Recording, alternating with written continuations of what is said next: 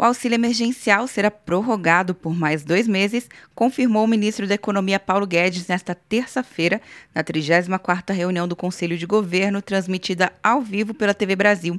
Segundo o ministro, durante esse tempo, o setor produtivo pode se preparar para retomar as atividades com a adoção de protocolos de segurança. O presidente já lançou e comunicou isso, que por dois meses nós vamos estender o auxílio emergencial nós estamos ah, num nível de emergência total, a 600.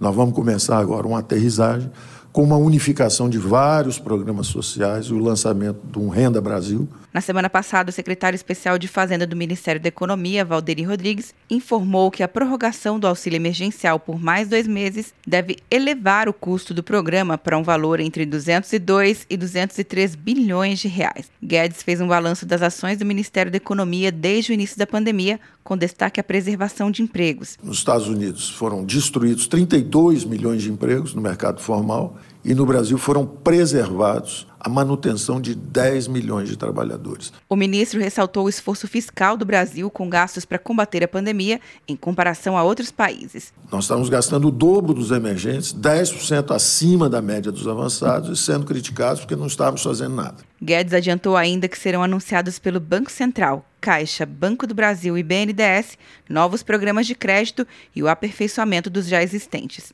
Atenção, você que fez o Enem! Sua nota pode valer uma bolsa de estudos de até 100% para os cursos de graduação à distância da Uninter. Isso mesmo! Até 100% de desconto em mais de 90 cursos. Transforme seu futuro. Acesse o site e inscreva-se agora. Uninter, a melhor educação à distância do Brasil. Uninter.com De Brasília, Luciana Castro.